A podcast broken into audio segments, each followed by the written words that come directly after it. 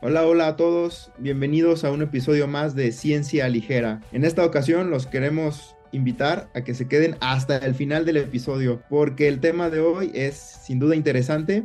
Hablaremos de algunos ejemplos de pseudociencia. Nuestro podcast se llama Ciencia Ligera pero ahora hablaremos de ejemplos de pseudociencia y 10 reglas generales de cómo no caer en las prácticas relacionadas a la pseudociencia. Prácticas que se han aceptado. Que los a convencer de que siguieran la pseudociencia. y ya como la ciencia no dejó, nos vamos a ir del lado de la pseudociencia. Bueno, ya hablamos de ovnis, extraterrestres, vida fuera. No, no es verdad. hay, cierta tendencia que, que, que cae dentro de una pseudociencia que es ufología, el estudio de los ovnis. bueno, para iniciar, vamos a definir en medicina. Recuerden que tenemos diferentes, eh, nos dedicamos a diferentes campos de la ciencia, quienes estamos en este episodio, pero vamos a definir pseudociencia en medicina y representa cualquier teoría o método que reclama de manera falsa o errónea ser científica y que además eh, carece de evidencia o plausibilidad. Esta palabra plausibilidad es, es muy interesante porque eh, hace referencia a demostrar si realmente algo tiene sentido eh, entre las variables. Por ejemplo, decir plausibilidad biológica quiere decir que exista una verdadera relación lógica entre, por ejemplo, Mycobacterium tuberculosis y esta enfermedad llamada tuberculosis o los postulados de Koch o estos eh, eh, relacionados a la plausibilidad biológica. Entonces, eso es, eso es mm, la definición de pseudociencia en medicina. Cualquier teoría o método que reclama de manera falsa o errónea ser científico y que carece de evidencia y plausibilidad. Bueno, también se le puede conocer como el campo práctica o cuerpo del conocimiento que reclama ser consistente con normas eh, científicas, pero que en la realidad no se han encontrado esas normas. Han fallado los experimentos para demostrar con evidencia que esto sea algo reproducible, ¿sí? Entonces, eso es lo que entendemos como pseudociencia, al menos en medicina. Métodos o teorías que no han tenido eh, forma de poder demostrar o una evidencia demostrable mediante un rigor científico específico para ello. ¿Qué opinan ustedes? Vamos a dar algunos ejemplos también de pseudociencia. Yo les hablaré un poquito de la iridología, que es un, es un campo que surgió por allá de, hace 100 años, me parece, en Alemania. Y es un poco peculiar. Eh, nomás déjenme adelantarles que buscando un metaanálisis o buscando una revisión sistemática en la literatura, en PubMed sobre todo, no hay ni un solo metaanálisis de iridología, lo cual nos habla de lo uh, de las, falso. Todas las pseudociencias de las más chafas. Oye, pero... Antes de continuar, me gustaría decir nada más que eh, todo lo que vayamos a, decir aquí, pues es opinión personal de cada quien que me emite, ¿verdad? Y que no busca tampoco incomodar o burlarse o hacer sentir mal a quienes pudieran tener cierta afinidad por alguna de estas áreas de la pseudociencia. Esta es la realidad. Son solo nuestras opiniones, pero no buscan confrontar a las propias. bueno, y quizá un poquito a advertir de los riesgos de depositar todo, la salud principalmente, porque vamos, si es una pseudociencia que no te va a afectar en la salud, pues bueno, hazlo, ¿no? O sea, léete los horóscopos, o si sin de eso no va a depender tu decisión de tu vida, etcétera. O sea, por, por el gusto, pues, de hacerlo, por el gusto de que te digan que te va a ir bien. Oye, pero, eh, pero ya cuando involucramos la salud, creo que, o sea, sí es importante, sí es, o sea, es desde, desde nuestra visión eh, científica, lo que vamos a hablar. Eh, y bueno, dar algunas recomendaciones en el caso de aquellas personas que son este, afines a este tipo de prácticas. Y bueno, este podcast va dedicado a todos los fans de Taylor Swift que clavaron un cuchillo en el piso para que no lloviera durante los conciertos de México. No llovió. ¿Que lo logró? Y, no llovió. Y que había, que había mucha probabilidad de lluvia, ¿no? Aquí tenemos un Swifty. empezó a lloviznar y justo cuando ella empezó a cantar, todo se quitó. Ah. Tania es Swifty, entonces la acompañé. ¿Coincidencia? No lo creo. Ah. bueno, este, ok, yo les voy a dar ahora la definición de lo que es ciencia. Alan ya les habló de lo que es neurociencia, yo les voy a decir lo que ciencia. No, pseudociencia. ¿Cuál neurociencia? No, no, pseudociencia. Sí, sí, sí. ¿Dije neurociencia? Sí, se infartan. Sí. Ay, no, perdón. perdón, perdón, no, pseudociencia. No, yo les voy a hablar de la definición de lo que es ciencia, que es básicamente pues todo lo opuesto a lo que dijo Alan. Ya está. Ya. Ya. Que no hay un concepto único, ¿no? Es verdad que no hay una definición eh, que siempre aplique y, y que universalmente sea eh, Aceptada y Aceptada, para todo. Pero bueno, podemos decir que para fines del podcast y para, para alguien que no está dentro de la filosofía de la ciencia, pues la ciencia es como una, una tarea sistemática y rigurosa que trata de construir y de organizar el conocimiento de la forma, en, el conocimiento humano, este, en una forma que sea este, eh, falseable o que se pueda probar, ¿no? Y este, todo este conocimiento es acerca de la naturaleza, de, nos, de nosotros mismos y de la naturaleza que nos rodea. Y este, y pues ya está, eso es todo. Que a, a diferencia de, de la pseudociencia, la ciencia, por ejemplo, eh, propone teorías, propone hipótesis y esas teorías científicas luego son este, testeadas, no, no es la palabra correcta. Comprobadas. Probadas. probadas, se ponen a- a- en comprobación y si entonces este, resulta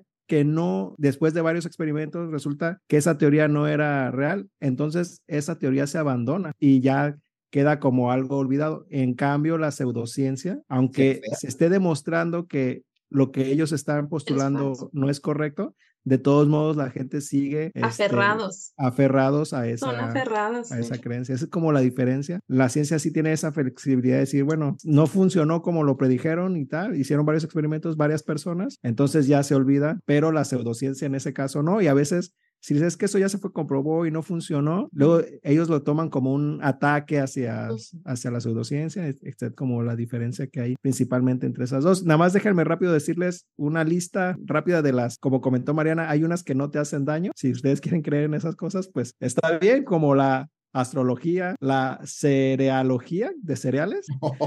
¿Eso Ese es de de los campos, ese es de los campos de cultivo que según los ovnis llegan y Ah, este y Yo hacen dije, te leen y el cereal. Ah, pero, Ajá, pero esa es, Es una, una- es una subdivisión de la ufología, ¿no? de la ufología, Mm. ajá. Cuando Está estudias la- tu, ma- tu maestría en ufología, luego haces un doctorado en cerealogía. cerealogía. Cerealogía.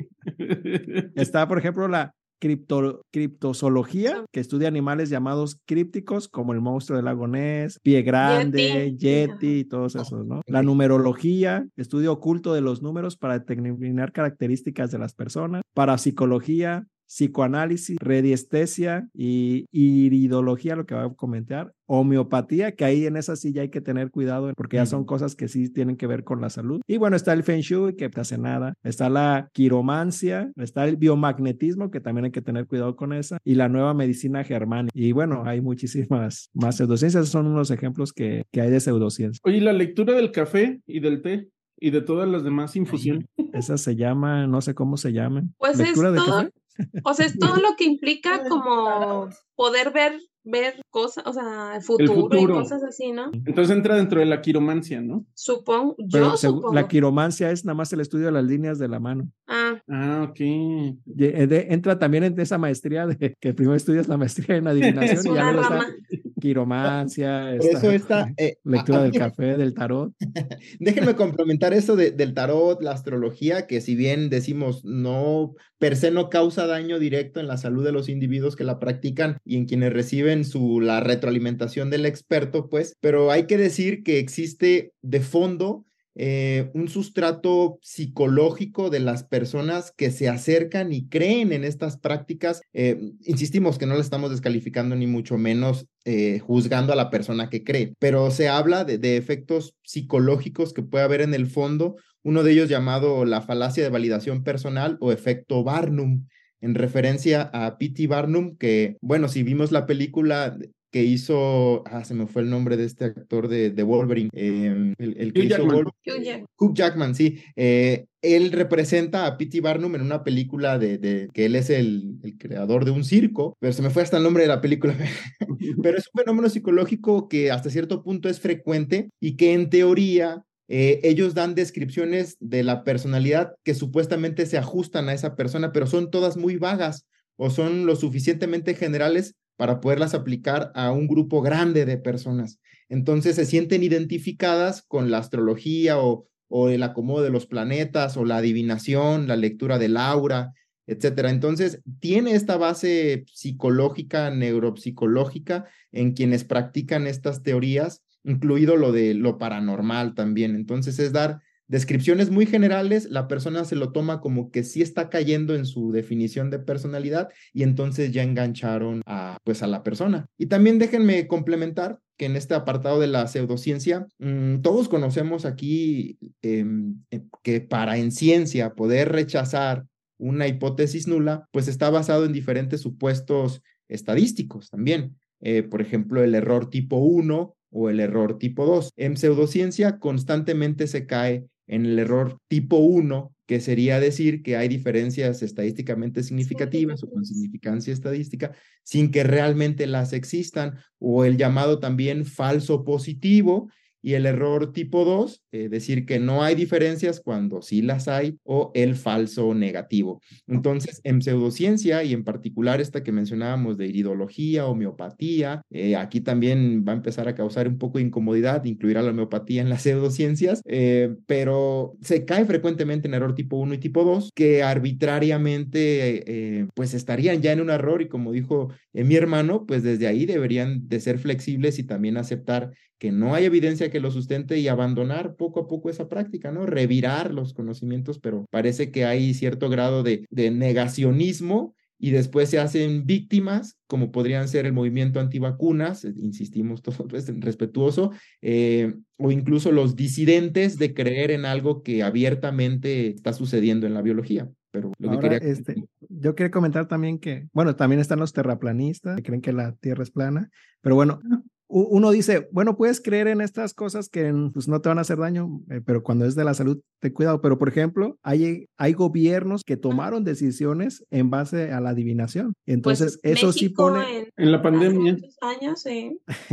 eso sí pone en, en peligro a, este, a la gente, ¿no? Por ejemplo, aquí creíamos que con unas estampitas que se llamaban... Detentes. Detentes, con eso íbamos a detener el COVID y, y pues no. Pero también, este, en la Alemania de la Segunda Guerra Mundial se creía mucho en la adivinación y eso los llevó a, perder una que otras partidas, unas batallas, ¿no? Entonces, sí también estas este, pseudociencias que son inocuas, no lo, igual pueden después este, sí ser causantes de pues, problemas. Si te hacen tomar decisiones. exacto que te impactan, o sea, económicas, de salud, o todo eso, pues ya va a tener un impacto.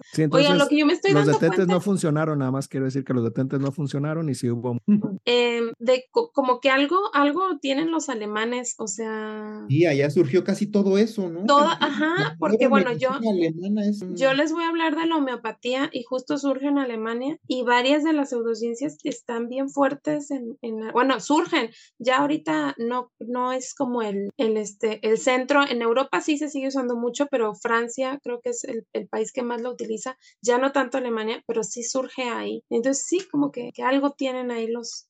Ahora yo quiero hacer una pregunta también que comentaba Alan cuando iba, decía de la iridología, que se había metido al PubMed y que no había encontrado, pero entonces podemos nosotros descalificar a una práctica como la iridología si no hay este, si no se ha probado si funciona o no. O sea, la iridología o otras pseudociencias están basadas también en experiencias, ¿no? Que funcionó, que a mí me funcionó, que no sé qué. Pero entonces, si uno no ha comprobado sí o sí no, ¿cómo podemos llamarla pseudociencia si todavía no se ha hecho un, un, un, este, una investigación científica para ver si funciona esta, esta iridología? Por en ese sentido, yo lo veo muy sencillo de responder. Al inicio, en la definición de pseudociencia, al no haber plausibilidad, pues ni siquiera alguien se ha atrevido a hacer un ensayo clínico con un grupo controlado y en la asignación de una maniobra al azar para ver los resultados. Y si no hay ensayos clínicos con asignación al azar doble ciego en el mundo, pues no puedes obtener un metaanálisis. Entonces, yo decía hace ratito que en PubMed, al ponerle metaanálisis e iridología, no hay pues ni uno solo, porque si hay uno que otro artículo publicado de los que son observacionales o, sin, sin una intervención, pues una maniobra de intervención. de algo, nada más es la descripción, yo apliqué el método de la iridología en estos pacientes y no usé grupo control. Y aún en ellos hay controversia y no han encontrado diferencias. a ver, entonces, espérame, platícanos qué es la iridología para ver si es plausible o no. O sea, ¿por qué dices que no es plausible? Entonces, platícanos para... A Voy a decir que también surge hace 100 años en Alemania. Yo no sé qué pasa ya en, en Alemania. unas ideas muy locas, pero las aceptan como verdaderas y después las quieren, eh, ya hablamos de la Segunda Guerra Mundial también, eh, y las quieren pues llevar al mundo entero. Eh, la iridología, pues bueno, es un campo, en teoría para ellos, del conocimiento que surge en, hace 100 años en Alemania y dividen al cuerpo a la mitad, el hemicuerpo derecho y el hemicuerpo izquierdo. En el, eh, el iris derecho, el iris derecho representa el hemicuerpo derecho y el iris izquierdo el hemicuerpo izquierdo. Entonces, el iris, a su vez, lo dividen en 60 secciones. Es muy parecido a, lo, a, un reloj, en 60 secciones del derecho y del izquierdo. Y en esas 60 secciones de cada iris están representados diferentes órganos y sistemas que a su vez ellos argumentan están conectados de manera neural o neurológica o con terminaciones nerviosas. De tal manera que si tú tienes un problema en la vesícula biliar que corresponde al lado derecho del cuerpo, entonces lo tendrías que ir a buscar en el iris del lado derecho y estimar si está o no con un problema la vesícula biliar cuando tú veas cambios pigmentarios en el iris, lo cual es completamente arbitrario. Si, un paciente tiene, no sé, un nódulos, unos amartomas retinianos, neurofilmatosis tipo 1, etcétera, pues tienes cambios pigmentarios en el iris y no tiene nada que ver si o si tienes cataratas, a lo mejor no te alcanzan a ver bien. Ya no pudiste porque no se Partimos de la base que no hay plausibilidad biológica en un sentido fisiológico estricto, que dirían los grandes libros de fisiología Gannon, Guyton, pues absolutamente no hay plausibilidad biológica, por eso nadie se atreve a hacer un ensayo clínico sobre una base completamente débil y entonces por eso cae absolutamente en una, en una pseudociencia aunque hay artículos y ya son muy viejitos, 1980, por ejemplo, de una prestigiosa revista llamada que, pone los esquemas de, de, pues, de, los dos iris, ¿no? Y ahí lo divide en 60, debió haber puesto esa imagen acá atrás. Y por ejemplo, ahí aparece el corazón del lado izquierdo, el hígado del lado derecho, y entonces depende si tienes cambios pigmentarios en esa parte del iris, ah, entonces tienes un problema en el riñón, en el hígado. En el Pero ¿cómo sabré si tengo cambios si no tengo una imagen previa? Y además de que no hay un iris que sea siempre el mismo para toda la población. ¿Dónde está la definición de normalidad para poder decir que entonces esos cambios pigmentarios no representan un problema en el cuerpo? Eh, para tomarlo como un control, verdaderamente. ¿Y los de ojos azules tienen otros órganos o cómo eso? Ojos verdes tienen otros. ¿o a lo mejor son reptilianos. Si tú tienes el iris también un poquito más vertical, pues también. Entonces, bueno, eso fue muy sencillo lo que es la iridología y realmente pues carece de una base científica sólida, no tiene plausibilidad biológica, plausibilidad. No vale la pena ni siquiera poner la prueba, digamos. Así es, ni siquiera ha valido tanto la pena como para hacer ensayos clínicos, ciego, con asignatoria, y mucho menos hay una, un metaanálisis de eso, no lo hay, por eso. De hecho, hay una, una em, algo similar eh, con otra pseudociencia que se llama quiropráctica, que también dividen el cuerpo, pero en, vez de usando el iris, lo dividen con la, con la espina. Las vértebras de la espina, de la, sí, de la, columna la columna vertebral, perdón. Y dependiendo de la vértebra que, que tiene el, problema, quiere decir que es esa vértebra que está conectada con ciertos órganos o ciertos tejidos. Entonces, si, si curas, digamos, la, la, parte que te está molestando la vértebra, entonces va a tener un efecto positivo en ese órgano. Y así hay, ¿no? Cada vértebra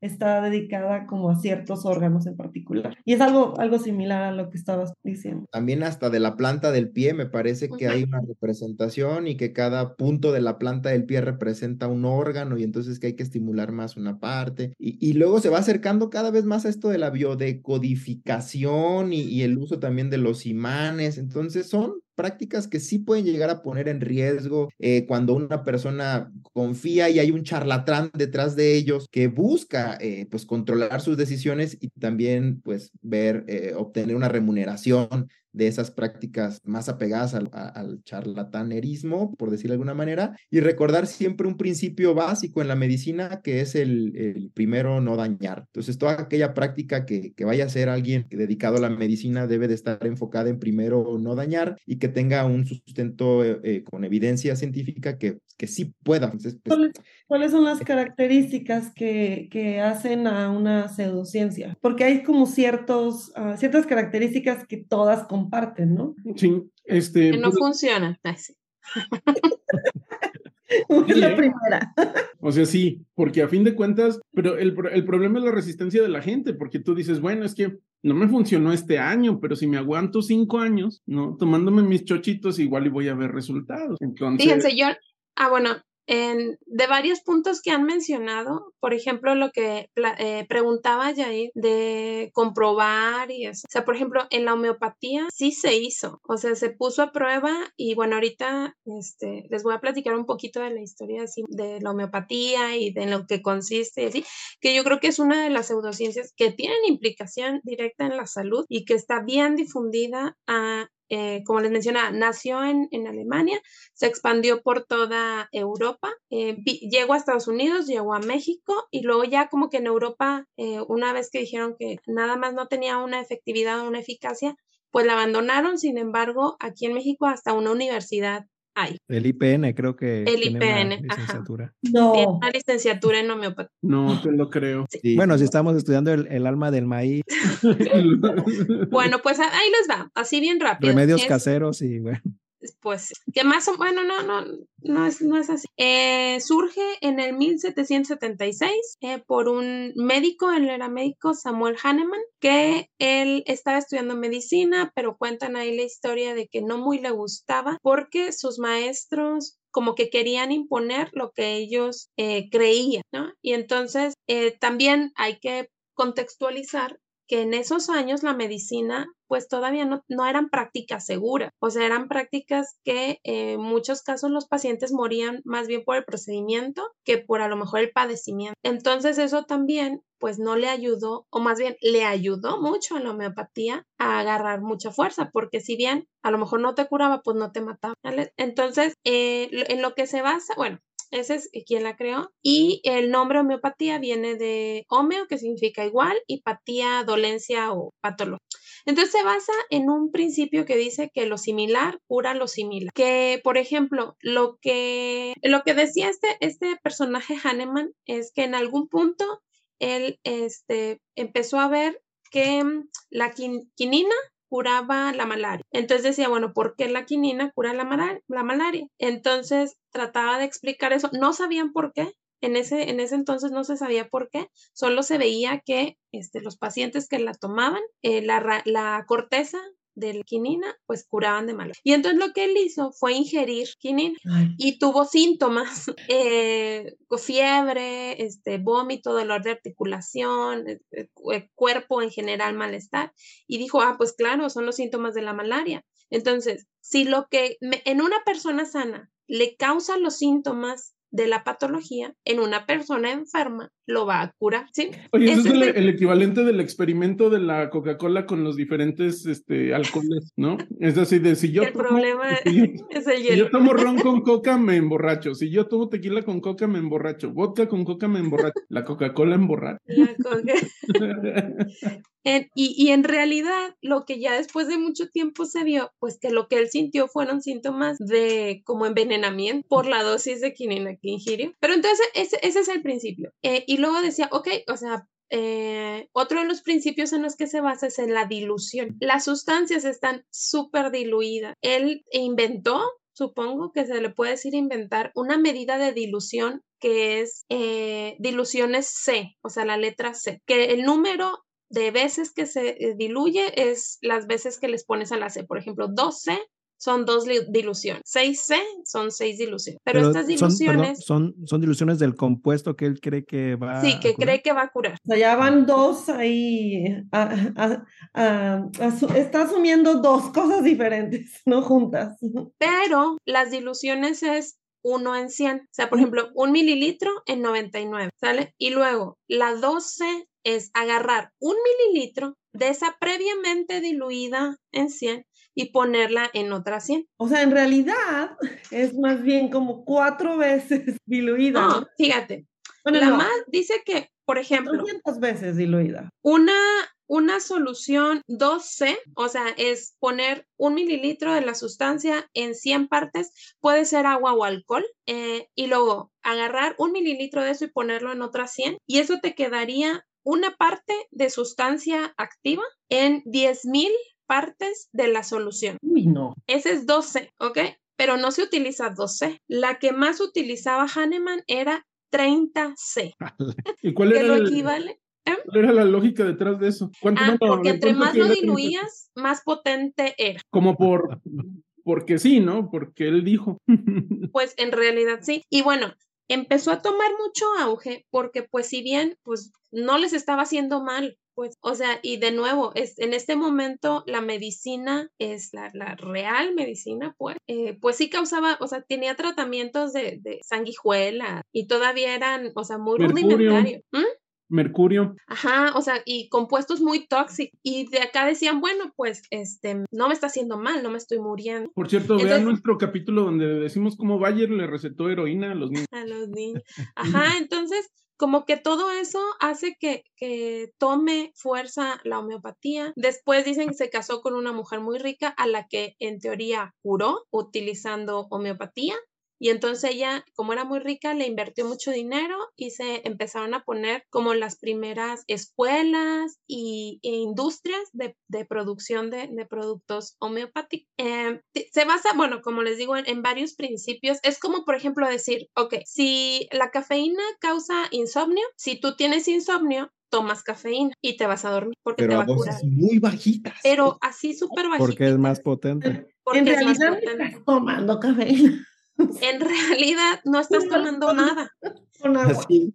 Pero, pero, eh, luego viene otra, otra cosa que meten algo que dicen, ok, no es que esté la, la molécula ahí, o sea, del principio activo, es que el agua en la que lo estás diluyendo tiene memoria. y Como Frozen. entonces, Frozen, como eh, Frozen. El agua tiene memoria y por eso pudo. ¿no? Frozen Entonces, 2. las moléculas de agua, al haber estado en contacto, así aunque sea súper diluido con esta sustancia, conservan la memoria y entonces en el momento que tú, la, tú te la tomas, no te hace mal porque es agua, pero el agua sabe, sabe cosas. Y Sí. entonces por eso tienes el, el efecto de esta sustancia. Y Más o menos de ahí va. Pero luego, o sea, por ahí vi también que decían, ah, ok, cuando haces las diluciones lo tienes que revolver, que agitar 10 veces sobre una superficie de goma. Oye, espérate, Mariana, ahorita estaba viéndome a pensar, si lo que nos enferma a nosotros de, por ejemplo, de neumonía es un virus Ah. del COVID, por ejemplo, entonces, según la homeopatía, agarras el virus y lo diluyes en agua y, o en alcohol 30 veces y eso me va a curar del COVID. Es que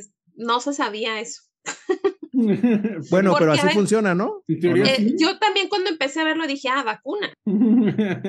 No, porque si lo que te enferma a una persona sana puede curar a alguien que está enfermo, o sea, vacuna. O Ah, sea, Pues ahí está, sí, no es la- Pero homeopatía, en- nada no, más no, que lo que estamos viendo mal, ¿no? Sí, pero aquí la, la memoria es de tu sistema inmune, no del agua. Y sabemos Mm. que el sistema inmune sí tiene. Y aparte, bueno, la cantidad igual, es como, a ver, en todo el, todo el día estás en contacto con microorganismos, no nada más, o sea, no inocuos, también patógenos, pero la cantidad que recibe tu organismo, digamos, está súper diluida y tu cuerpo pues lo va a frenar y ya, y no te va a causar la enfermedad, pues no, no es que súper diluido también me va a. Imagínate si tu vaso con agua algún día tuvo contacto con una bacteria de cólera y ya está súper diluida porque la filtraste, entonces te va a matar. No, imagínate, o sea, desde los, desde que el hombre es hombre, cómo se hemos hemos metido este tanta, tantas cosas al agua. Entonces, como tiene memoria, Exacto. cada que me tomo un vasito de agua, Te derrites. pues, estoy, me estoy Y- tomando y toda la mira, memoria. El agua ha estado en muchos lados. En Entonces, el baño. entonces esa memoria también, o lo olvida, tiene memoria selectiva. Ahora, la, la pregunta es, ¿la, la memoria cómo se introducirá en la molécula de agua? ¿Cómo se almacenará la memoria en una molécula de Forma de átomos. Es que, en- o sea, lo que dicen es que la estructura, atómica. la estructura molecular es la que guarda eso, pero En pues la estructura del agua es, pues es el agua. Que, que eso eh, científicamente no se sostiene porque ya sabemos cuál es la estructura molecular del agua, ya sabemos cómo se comporta, ya sabemos que no guarda ningún tipo de forma, que es precisamente O información. que sí podemos ver, ¿no? Día a día, pues sabemos que si tú pones el agua en un vaso, toma la forma, ¿no? Y una vez que, que lo vacías a una tarja, pues la forma de la tarja no se queda con la forma del vaso. Así es. Y bueno, la homeopatía, como les contaba, tomó mucho auge y además también porque justo eh, los nazis intentaron, o sea, después este, de la guerra, también agarrar, pues se agarraron de muchas pseudociencias, em, aprovechaban también, por ejemplo, después de la guerra, que era muy barato en realidad a diferencia de actual. Era muy barato esto y el acceso a este tipo de remedio era mucho más fácil que a una fármacos, pues a una medicina pues, alopática. es que, bueno, por ahí también veía que el término alópata, que se eh, refiere pues a la medicina medicina, es utilizado por los homeópatas para distinguirlo. O sea, en realidad es la medicina, la medicina es la medicina. Los otros homeópatas pues en realidad ellos... No es medicina. La desviación. no es, no es medicina. No se puede diferenciar la medicina alópata y la medicina homeópata, porque la homeópata no es medicina. Oye, pero es muy impresionante que, o sea, no es de que sea algo que, que ya lo olvidamos o que, que que, está lejos de nuestra realidad. Eh, en, en, en, en realidad tenemos la homeopatía en todas partes y es un negocio que, o sea, que es muy buen negocio, ¿no? Y vas a cualquier farmacia y lo que está ahí a la venta rápidamente que puedes comprar es medicina uh, homeópata. ¿En farmacias Guadalajara venden? ¿O de Zapotlán? No sé. Es que no, no puede ser así, porque aparte, otro de los principios de la homeopatía es que el tratamiento es individualizado. No hay un tratamiento igual para dos personas, incluso si tú vas con dos homeópatas diferentes, te van a dar diferentes tratamientos. Bueno, te pasa con los médicos también, los normales. O vas con diferentes y te dan tratamientos diferentes. Pero, o sea, ese es, ese es una de las también como ganchos que te dicen, no, no, no, es que yo te voy a dar un tratamiento que es nada más para ti. Porque aparte, y yo quería rescatar eso, Mariana, y hace ratito Marce nos dijo, bueno, pero entonces, ¿qué presume tanto la, la pseudociencia como para, eh, o, por qué, mm, cuáles son las características de la pseudociencia y, cómo se distingue? Justo esto, evitar una revisión por pares. Este es uno de los factores, e, evitan la revisión por pares tanto de los trabajos científicos que puedan presentar, eh, su proceder, etcétera, no están muy abiertos a ser revisados por pares y por quienes también, en teoría, tengan un cierto grado de conocimiento científico. Tampoco eh, hacen más énfasis en la confirmación más que en la refutación. Si recordamos aquello de la prueba de hipótesis, está basado en rechazar la hipótesis nula, porque tú tienes una hipótesis de trabajo y todo versa sobre rechazar la hipótesis nula. Pues a ellos les gusta más la confirmación que la refutación. Además, de que le dan sobre importancia, sobre importancia a la evidencia anecdótica. Mira, a Juanito le funcionó a esta dosis, entonces eh, a Juanito, entonces Juanito es la verdad porque a Juanito le funcionó esta dosis. Esos son algunos de los aspectos o características de la pseudociencia y, que lo repiten tantas veces hasta que se lo creen verdad. Pero ese, ese, es el principal aspecto de la pseudociencia, ¿no? La pseudociencia siempre trata de confirmar una creencia, mientras que la, la, ciencia funciona al revés, ¿no? Entonces, este, el, el no, o sea, no, hablábamos en el otro capítulo sobre eh, Einstein y que siempre estaban tratando de probar que Einstein estaba mal, porque así es la ciencia, ¿no? Se trata de probar las teorías de Einstein para ver si resisten, para ver si eh, son correctas o si tenemos que buscar algo más. Y por ejemplo, otra de las cosas que decía que, que es como el gancho de la homeopatía, y no nada más de este, sino muchas pseudociencias, es que las consultas, consultas son muy largas, o sea, hora, hora y media para atender a un, un paciente. Y entonces, eh, pues él se siente como más reconfortado porque pues le empiezan a platicar y entonces se ve como más interés por la persona que lo está consultando que pues eh, las consultas, digamos, en un seguro social o así, en donde la demanda, por la demanda de, o sea, de tantos pacientes, pues son consultas muy rápidas, las personas dicen, es que el doctor ni me volteó a ver y el doctor, o sea, ni me preguntó, no sé qué. Entonces eso también hace que las personas confíen más en este otro tipo de personas porque empatizan y les dicen, no, mira, yo te voy a dar un remedio que nada más es para ti, porque yo me intereso, o sea, sabes, toda esta, esta parte también como empática y las personas dicen, claro, pues esta persona se está interesando por mí, me va a dar un remedio que ya me dijo que me voy a curar. Y interviene algo que se conoce como el efecto placebo, que es eh, las ah, personas presentan una mejoría, en este caso si estamos hablando de salud, simplemente por el hecho que creen que van a presentar esa mejoría, no por lo que se les esté dando o lo porque se los esté haciendo. Y una, bueno, tiene que ver con, el sistema de creencias en donde se estimulan ahí, o sea, por ejemplo, decían, una persona que cree que se va a curar va a estar más relajada. Si está más relajada, eh, no va a estar estresada, entonces no secreta cortisol, que es este como que, que, a la larga tiene efectos negativos en la salud. Entonces, si está más relajada, va a haber más eh, endorfinas, va a haber, y aparte se siente escuchada. Entonces, pues al menos va a salir más tranquila de, de su visita a un homeópata. No, y, y, además el efecto placebo, ahora la ciencia médica ya conoce que es un efecto muy fuerte, ¿no? Y que forma parte del 45, del 55% de los resultados en todos los ensayos clínicos para todos los fármacos. Entonces siempre hay que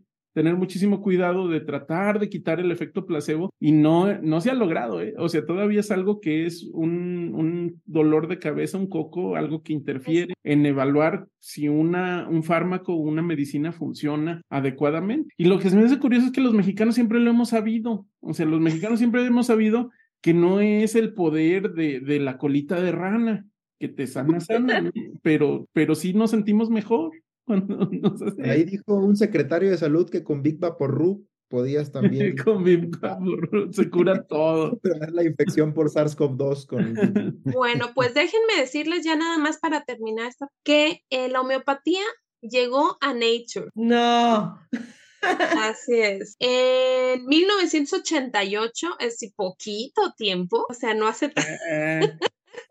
Todavía, todavía estamos hablando de... en el 88, Nature publicó un artículo de un señor que se llama eh, Jakes Jaques, no sé cómo se pronuncia, eh, Benveniste. Este era un médico que estuvo involucrado o sea, en un médico famoso reconocido que en su equipo descubrió el factor activador plaquetario, eh, que es un mediador inmunológico e inflamatorio y tiene muchas repercusiones y es muy importante. O sea, y esto lo descubrió. En algún punto de después de esto, eh, lo pasaron cosas, lo perdimos y eh, regresa afirmando justamente esto de la memoria del agua, que, que las personas podían curarse por la memoria del agua y esto lo publicó en Nature en el 88. Y entonces... ¿1900 eh, o 1800? 1900, hace poquito. O sea, por eso digo, hace bien poquito. O sea, bueno, sí poquito. sí, ¿no? Y si comparas con, la edad del, del, ser humano o de... De lo que lleva el, que, que lleva el, el ser humano sobre la Tierra. Lo comparas con nuestra edad. Bueno, el punto es que obviamente mucha de la comunidad científica, porque ya era 1988. A ver, si lo hubiera publicado en el 800, hubieran dicho, ok, va. Entonces, eh, lo publicó en este momento, mucha comunidad científica dijo, a ver, no, ya quedamos con que eso no funciona, que no está bien. Y entonces lo que dijo Nature, le dijo al investigador, bueno, al investigador este, dijo, bueno, vamos a revisar, vamos a hacer una, un análisis de tu resultado. Y entonces eh, hubo tres personas encargadas de hacer esta revisión, que fue uno de los editores de Nature, un científico experto en exponer fraudes y un personaje que se llama James Randi, que es un mago ilusionista y demás. Eh, uno pensaría, dice, bueno, como chiste, ¿no? Está un editor, un científico y un mago. El punto fue que el punto fue que, o sea, no, no pudieron replicar los experimentos que decía esta persona que tenían como base la homeopatía. Y entonces eh, Nature le dijo a este señor, ok, tú retráctate de tu, de tu artículo y yo no publico los resultados de lo que obtuve al tratar de comprobar lo que tú decías. Eso es chantaje. Y pero él no quiso. Dijo que no se iba a retractar y entonces Nature publica y entonces él ahora es una víctima perseguido por la por la revista y dicen que bueno, creo que murió por los poderes este, fácticos, ¿no? Ah, bueno, pero se me olvidó decirles, en, lo que hicieron esta, esta revisión, eh, se dieron cuenta que quien estaba pagando la investigación y quien estaba, en dónde se estaba haciendo la investigación era una industria homeopática, era quien estaba bueno, como, como muchos artículos que salieron que el tabaco no hacía daño, ¿no? Y bueno, pues este, publicaron y que, las vacunas causaban autismo también. Pero por eso hay eh, legislación al respecto, no tienes que decir si, si te está dando dinero una compañía para tomar intereses. Ajá, conflicto de eh, intereses. Ajá, y ya para que uno sepa si sí o si no es. Pero pues no, o sea, en y, y, pues de ahí se agarró, como también ya mencionaban antes en el episodio, pues muchos se victimizan y dicen que son como este perseguidos de la ciencia y demás. por ejemplo, y ya bueno, nada más rapidísimo para terminar, perdón, este, este señor, este mago James Randi, eh, ya habíamos hablado con, de él en el episodio de Halloween, que él tenía un premio este, para, de un millón de dólares para aquel que pudiera comprobar algún hecho paranormal, de lo que fuera, ¿no? Actividad paranormal.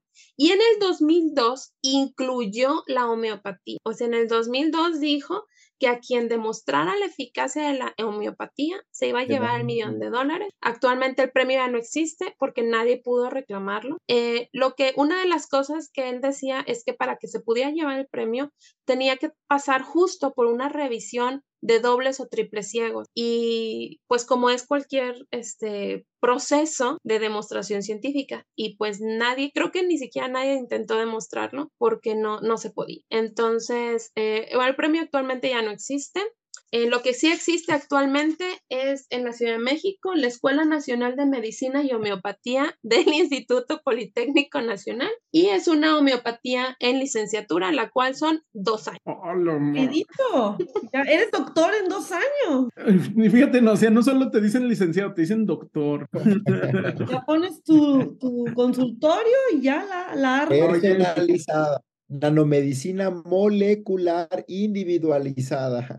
Oigan, pues si, teníamos a nuestra, a nuestra colega youtuber Top que estaba dando consultas de psicología sin tener cédula profesional, Terapias en cinco mil pesos, algo así, ¿no? Cinco mil pesos por hora, entonces, pues, ¿por qué no los homeopatía? ¿Por qué no los Bueno, la, la, cosa es que si ella se anunciaba como que tenía esa profesión, entonces ahí sí hay, hay delito, ah, pero si se anunciaba como que, bueno, ven a platicar conmigo, yo te doy consejos, pues ahí no habría delito. terapia. ¿Sí? sí. Entonces, bueno, yo creo que varias de las cosas de las que hemos platicado, o sea, se ejemplifican muy bien en la homeopatía, ¿no? O sea, tiene muchas, muchas cosas de las que hemos platicado. Em, tiene todos los elementos. Sí, ajá, tiene todos los elementos como para poder atrapar mucha gente. Los aceites esenciales. Gracias.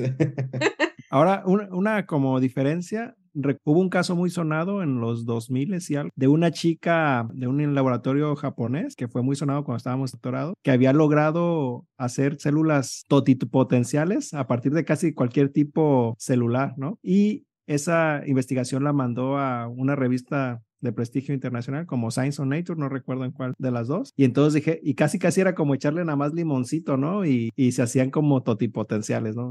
cualquier célula, por ejemplo, de la piel se convertía en células madre que podías este, mandar a cualquier tejido. Y pues toda la comunidad científica se puso alerta y empezaron a tratar de reproducir sus experimentos y no pudieron reproducir los experimentos. Entonces se tuvo que retractar la, la revista y el investigador de lo que había hecho. Entonces todo eso ya se abandonó. ¿No? Es como una diferencia de, de, la, de la ciencia con la pseudociencia. Ya varias personas trataron de reproducir los experimentos, no se lograron, entonces esa cosa ya se olvida, se desecha, porque no, no se comprobó. No, fíjate, y más aún, o sea, mm, tiempo después, este otro investigador de la Universidad de Harvard encuentra, ahora sí, a través de ciencia rigurosa, encuentra la manera de convertir cualquier célula en célula madre y él hace algo que la, que la pseudociencia jamás haría. Pone a disposición de todo el mundo los, los genes que logran hacer esta conversión, ¿no? Y entonces los pone en una base de datos pública que todo el mundo puede acceder y de volada, después de su publicación, todo el mundo empieza a reproducir sus experimentos y a publicar que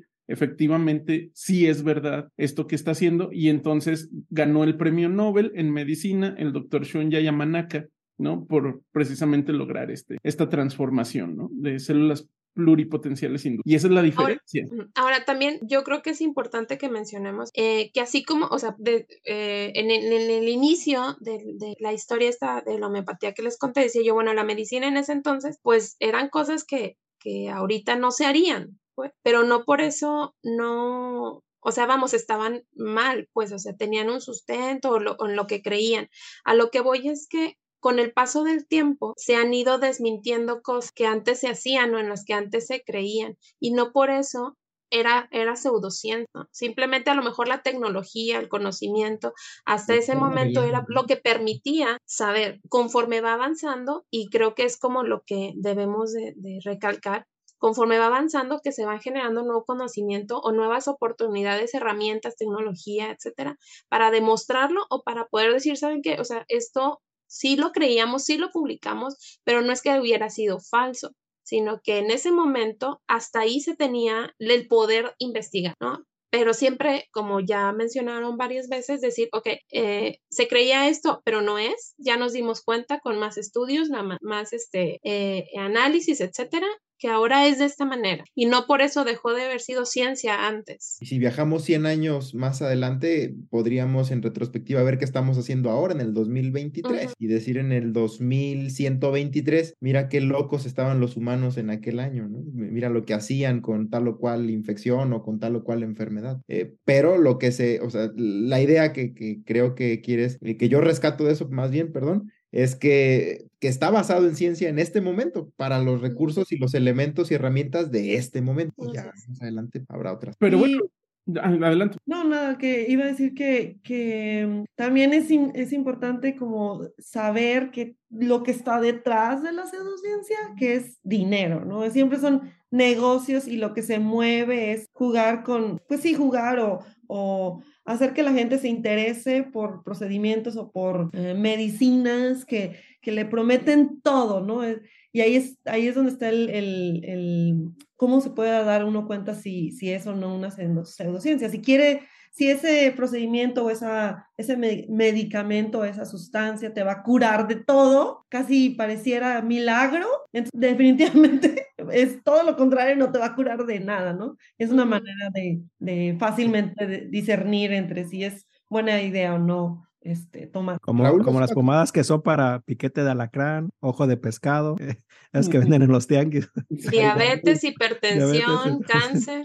De hecho, la, la, el negocio o la industria de los medicamentos que, que no, se no son medicamentos, perdón, que se les llaman suplementos alimenticios o complementos alimenticios o ese tipo como de remedios naturales que te, ya te vienen en, pastillas y ese tipo de cosas. Eh, mm, ah, estaba checando y vale 100 billones de dólares en el 2021 y lo ves en todas las tiendas, en todas las farmacias, está a tu disposición para que puedas comprar los chochitos o comprar las vitaminas que tú quieras.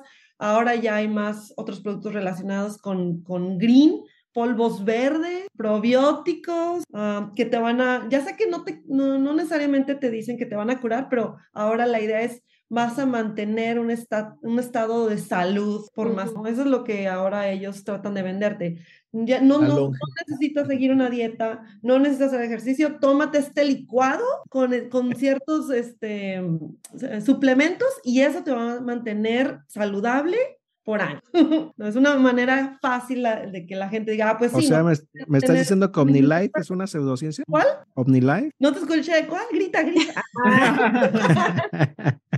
y Herbalife. Eh, y... Herbalife también. Muy bien, pregúntame cómo, ¿no? ¿Cómo dice eso? Algo así, Pregúntame cómo. Pero es que, y a mí lo que me, me, o sea, estaba pensando cuando estaba leyendo de, de homeopatía, que es, en teoría, su, o sea, agarra mucha fuerza porque era muy fácil y accesible y demás, pero hoy en día, o sea, ¿cuánto te cuesta una consulta médica en una farmacia? O sea, en cambio, una, o sea, no hay similares de homeopatía, no hay farmacias del ahorro de la homeopatía. Las consultas con un homeopata son muy caras. ¿Cuánto cuestan? Nunca he sabido. pues como de especialista en medicina, o sea, mínimo, yo creo, bajita la mano, unos 500, 600 pesos. Tienen que pagarle la universidad que les y entonces dices, pero ahí está, o sea, en una farmacia es más, en, hay farmacias eh, no sé si el Benavides o cuál, ya estoy diciendo muchas marcas. No cobran. Eh, no cobran o es voluntaria la aportación. O sea, entonces. Eh, la empresa le paga al médico, tiene el médico un sueldo ya. Un sueldo base. Nada más que te dicen, compra, mételes este antibiótico, este no sé qué, aunque no lo necesites, pero como la farmacia quiere ganar, no, pero así le hacen. a ver, que, que, que, que nos platique su experiencia de, de doctor Simi. A ver. Eh, ¿Fue doctor Simi alguna vez? Eh? ¿En serio? Pero botarga, botarguero. 200 pesos le pagaban a la botarga, eh, o sea, más caro que la consulta, o sea, la consulta era de 20 pesos y el botarguero ganaba 200 pesos. Sí, porque lo tumbaban cada cinco minutos. Yo creo que ese es todo un tema de cómo eh, las, la atención médica a un lado de una farmacia es todo un tema y, y viene a dibujar y a revelar el pobre sistema de salud y, y, y el, el abandono de, todo el sistema de salud y de la importancia que tiene la salud en nuestro país. Es, es, un, es, es la muestra clara de, del abandono. Ahora bien, muchos podrán decir, pero es que hay personas que son muy pobres y no tienen acceso eh, para una consulta y entonces está muy bien que, pues es que eso es culpa del sistema como tal. O sea, no, una persona pobre no tendría por qué eh, ser esa su justificante, pues, de que entonces voy a la farmacia y tendrían que estar todos los servicios dados de parte del Estado y haber también educación financiera en el país. Bueno, una serie de cosas que, es muy difícil de explicar en este momento. Raúl nos iba a contar cómo identificar, eh, no caer en pseudociencia, los 10 pasos para... Los 10 puntos de otro rollo. A ver, Raúl. No, no, no. Este, es que les iba a decir que precisamente la, la, el motivo por el que la gente cree en la pseudociencia es porque ellos quieren ser engañados. Tú tienes a la ciencia que te va a decir la verdad, ¿no? Que siempre va a buscar decirte la verdad. Y tienes a la pseudociencia.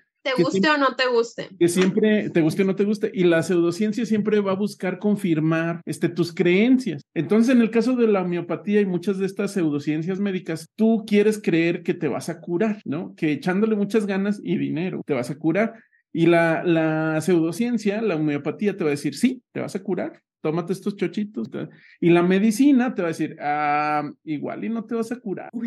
dependiendo de lo que traigas, igual y no te vas a curar, ¿no? Y entonces, claro que es una verdad muy incómoda que a la gente no nos gusta este, afrontar. Que eso es verdad para toda la ciencia. O sea, la ciencia siempre nos está tirando este, verdades que decimos así de, ay, espérate, tantito. Incómodas. Sí, verdades incómodas. Entonces, ese es uno de los, ese es el principal punto eh, de, la, de la pseudociencia. Siempre va a buscar confirmar tus creencias. Entonces, ese es un punto. El otro punto es precisamente estos personajes que siempre se van a mostrar ellos como iluminados. Eh, también van a rechazar la educación formal y van a decir que ellos son este, autodidactas, ¿no? Este, que no tienen nada de malo. ¿no? ¿Cómo? Yo conozco a alguien así, sale todas las mañanas en un canal de televisión.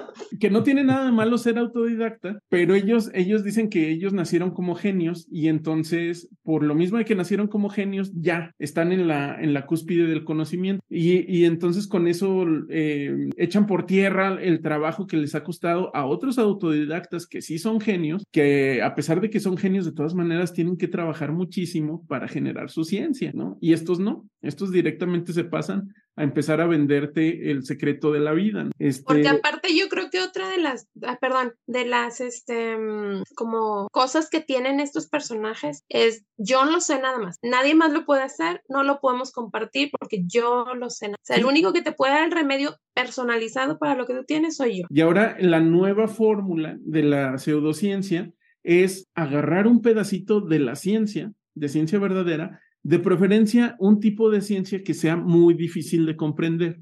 ¿No? Y esto es para poder engañar más efectivamente a la gente. Una de estas personas, por ejemplo, es Deepak Chopra, que es un autor de libros, que él lo que su manera de engañar a la gente es decir, voy a agarrar partes de la física cuántica y con eso voy a inventarme un discurso que le va a dar sentido a tu vida. Y entonces te voy a hablar de las vibraciones de tu ser, te voy a hablar de la curación cuántica, que la curación cuántica está basada en tu pensamiento y con eso te lo voy a explicar con principios de física cuántica que aplican solo a átomos, pero yo lo voy a revolver para que te aplique a ti en tu vida diaria y entonces este y el único objetivo es vender libros, ¿no? Vender libros, cobrar un montón de dinero por dar charlas y ser este una estrella, una celebridad. Entonces, esa es ahorita la nueva forma de las, de las pseudociencias, que es que se están agarrando de, estas cosas. Ah, también, también eh, nada más, hay un chavo también que estaba empezando a leer este, un, un, libro que se me hizo como interesante, pero ya cuando lo empiezas a leer empiezas a encontrar este tipo de cositas que estás contando, ¿no? Mezclan, mezclaban biología molecular con, con cosas cuánticas y decías, uno que tiene un poco de formación en biología molecular, dices, uy, ¿cómo? Entonces este chavo es Joy o Joy Dispensa, ¿no? Y tiene varios libros, uno deja de ser tú, la mente crea la realidad, este, sobrenatural, gente común y corriente haciendo cosas extraordinarias, el placebo eres tú, desarrolla tu cerebro, entonces también es un tipo, esta persona está tomando lo que tú dices, ¿no? De, este, ciencias áreas que a lo mejor son un poquito complejas y que las mezcla y entonces cuando tú las lees, como te las da digeridas, dices, ah, como que sí, pero, pero el que tiene un poquito de educación, dice, eh, en esas áreas, dices, ay, como que no. Entonces estaba como leyendo el primer capítulo y ya cuando vi que mezcló unas cosas del DNA con no sé qué, dije, hasta aquí mi Joe dispensa. ya estuvo. Ya estuvo. sí, precisamente porque, porque apelan a esa, a esa mm, prejuicio de confirmación, ¿no? El prejuicio de confirmación que tenemos que es de que queremos creer, todos somos como Mulder, todos queremos. y entonces hay alguien que te dice, sí, efectivamente, es así como tú lo creías, y tú, ah, sí tienes, y entonces pues ya te, te vuelves parte de la, de la manada, ¿no? De los... Ahora, eh, eso, por ejemplo, no sé, Deepak Chopra, Yo Dispensa, y una serie de autores que hablarán de, de cosas similares, eh, del poder de la mente, el poder de la hora, eh, vive tu realidad, tu mente crea la realidad, etcétera. ¿Qué tanto sí causan daño y qué tanto pueden ayudar a su manera y en la pseudociencia a despertar otra área de, de pensamiento, de preguntas, interrogantes para el individuo? O sea, ¿qué tanto sí es, es dañino y qué tanto no? ¿Y quién sería el indicado para, para juzgar lo que sí y lo que no? La misma persona que lo lee, revisión de pares, científicos. Esto está interesante también, pues, qué tanto daño hace. A lo mejor podría hacer daño si tú dices no vayas a tu tratamiento de, de quimioterapia porque la mente te va a curar o, ah, la a lo mejor, a lo mejor no te lo dice de manera directa, pero en el subconsciente te queda ese, ah, pero pues este chavo dice que si yo puedo curar mis enfermedades con, ya no cambiando el DNA, con mi mente puedo cambiar el DNA, es lo que decía. O sea, con mi mente yo puedo hacer cambios en el DNA para curar. Entonces, si tú estás leyendo eso, pues la gente dice, pues ya para qué voy si yo con la mente voy a cambiar esa mutación que me va a hacer cambiar. Peligro, muy peligroso. No hemos hablado de, por ejemplo, de las religiones, ¿no? O de los cultos o de las sectas que también tienen que cierto caería en una poder en lo que. Pero creo que era el, caso de Bill Gates, no, de este Steve Jobs, ¿no? ¿Quién, ¿Quién de ustedes ha estudiado a Steve Jobs de que él se quería curar del cáncer comiendo mm. fruta o algo así? ¿O eso es mito? No, pero sí, hay un libro, la biografía de Steve Jobs, mm, está bien grueso el libro, pero, este, pero sí, ¿no? Que él, él se negó a, tener terapia por cuestiones así creencias que tenía, pero no estoy seguro de los detalles. Y luego ya al final, entonces sí, ya aceptó la... No, ya demasiado Pero pues ya era demasiado tarde. Bueno, algo con lo que... Bueno, podríamos seguir hablando de muchas pseudociencias porque hay bastantitas y no, no vamos a terminar hoy. Igual le hacemos un episodio otra vez, el segundo al respecto, Ay, sí, que, eh, sintonícenos para el siguiente episodio de la orinoterapia. Ah. que, bueno, que está la cienciología que, que se toman, creo que mm. los, se ponen orines en la cara. Hay que preguntarle y, a los, y, los, y, los, que se comen también la placenta y cosas de esas, ¿no? los, los caballos, no, bueno. ¿Alguna recomendación que quieran hacer? Podríamos conseguir a un experto en neuropsicología, psiquiatría o psicólogo que nos hable del perfil de cada persona para la facilidad de aceptar o no eh, como fake news, noticias falsas o misma pseudociencia, es decir, dónde está el trasfondo en cuanto a la personalidad de cada quien, esquizotípico, paranoide, qué sé yo. Estaría interesante, no sé. Yo, le, yo mejor, lo, si traemos a alguien así, mejor que platique de los asesinos en serie mejor. Ah. ¿Cuál es su... un episodio de asesinos en serie. Ya se habló. Bueno, pues, pero la, la, opinión de un experto de, de la mente. Porque luego es, es, es, este bien interesante, porque, o sea, hay, científicos que creen, pues, en estas pseudociencias. O sea, hay mismos médicos que creen en, en, en, en cierto tipo de, de, pseudociencias y luego se vuelve bien peligroso porque dicen, pues es médico, ¿no? O sea, él sabe, él estudió, Y si él sabe, pues entonces me tiene que estar recetando cosas que, que son buenas. Y mucha gente, pues es justo lo que hace, abandona sus tratamientos para irse de lleno con algún producto que pues no lo va, le va a curar o alguna enfermedad. Pues Deepak Chopra es médico, en teoría su formación sí es ser médico general y bueno, ya después le entró a la onda de la cultura de, de la India, el hinduismo y todo y, ya empieza a mezclar esos conceptos que dice Raúl, que de alguna forma pues sí arrastran al lector. Quizá el lector debería tener cuidado y, e inteligencia para determinar que es un tipo de lectura que le invita nada más a,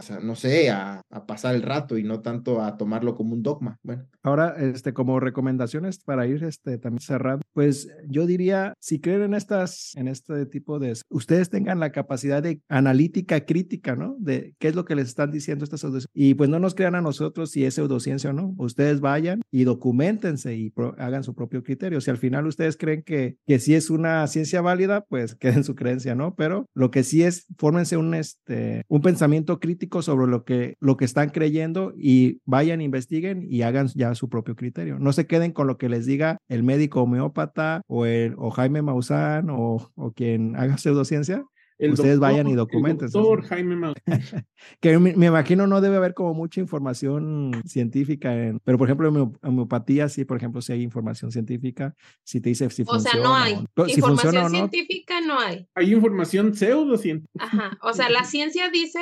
rotundamente no sirve. O sea, sí, por eso, pero me imagino que debe haber artículos donde, donde comparen si funciona o no, ¿no? Entonces es evidencia científica de que no funciona. De que no funciona. Pues no, no son pseudoartículos, son artículos de investigación, pero dicen que no funciona. Entonces a eso me refiero. Vayan a investigar sobre este tipo de pseudociencias. A ver, ¿quién es el que sigue? Otra recomendación. También yo complementaría para ir cerrando esto que dice mi hermano Yair, que, pero además eh, la mentira puede estar bien disfrazada, ¿eh? O sea, podríamos llegar a utilizar incluso buscadores serios como lo es PubMed, porque yo pues, podría estar consultando todos los días PubMed para mi práctica diaria. Y hay una revista así como caí la otra vez con la de astrobiología, hay una revista que se llama Homeopatía. O sea, la revista así se llama Homeopatía y dice la ciencia de la nanobiotecnología ultrapotenciada y te ponen una revisión, o sea, te la visten como verdad. Entonces, parte de la recomendación sería, pues, saber discernir, como dice mi hermano, no caer tan sencillo a la primera. Mira, hay un artículo en PubMed en una revista que se llama Homeopatía, entonces seguro es porque sirve, sino, pues, ¿qué sería? Eh, preguntar a, científicos, eh, ir a dos o tres puertas diferentes, contrastar las opiniones,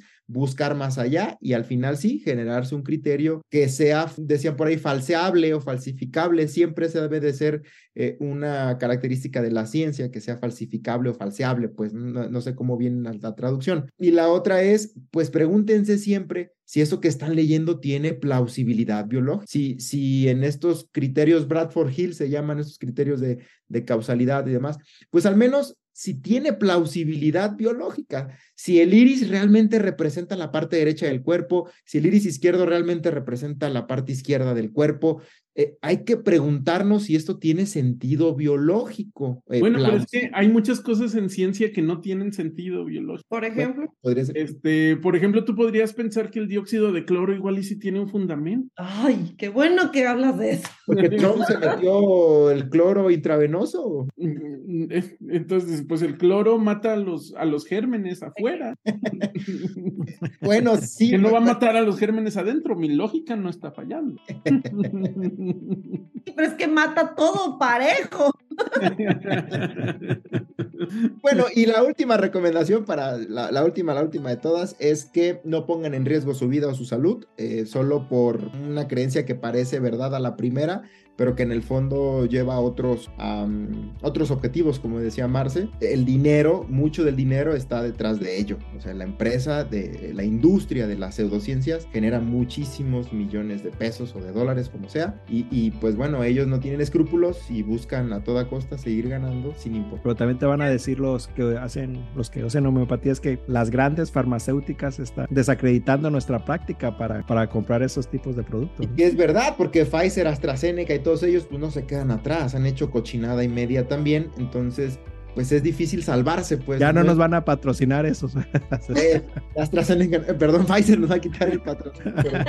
Y luego ya con este episodio nos, nos enemistamos de los de, los El IPN.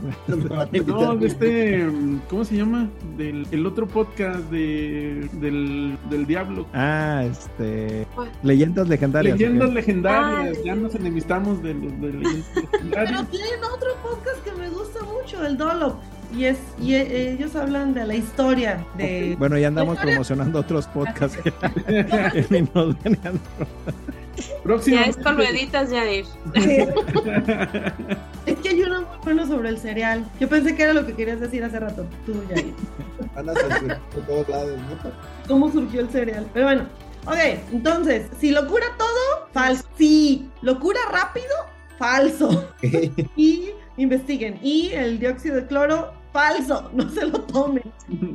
ok, muchas gracias por escucharnos. Esto fue Ciencia Ligera y nuestro capítulo, nuestro episodio de pseudociencia. Espero que les haya gustado. Eh, pónganos ahí ciertos comentarios cuál es su pseudociencia favorita. en los canales de YouTube o en Instagram, Facebook, en X o cualquier otra red social. Y nos buscan como uh, Ciencia Ligera y eso es todo. Si nos quiere convencer de unirnos a su pseudociencia, por favor, inténtelo en los comentarios. Pero con un pago de por medio. quieren que los patrocinemos, si estamos vendiendo un suplemento alimenticio y quieren que los patrocinemos. Podemos meterle esos términos rebuscados para que suene real. Bueno, chicos, pues esto fue pseudociencia ligera. Hasta la próxima. Bye. Bye.